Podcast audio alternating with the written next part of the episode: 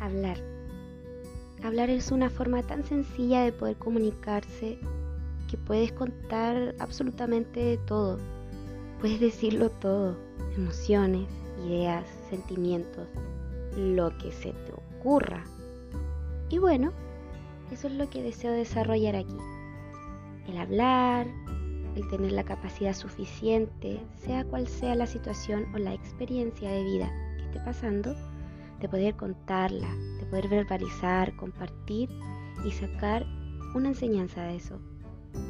Así que te invito, arreglemos el mundo hablando de la vida.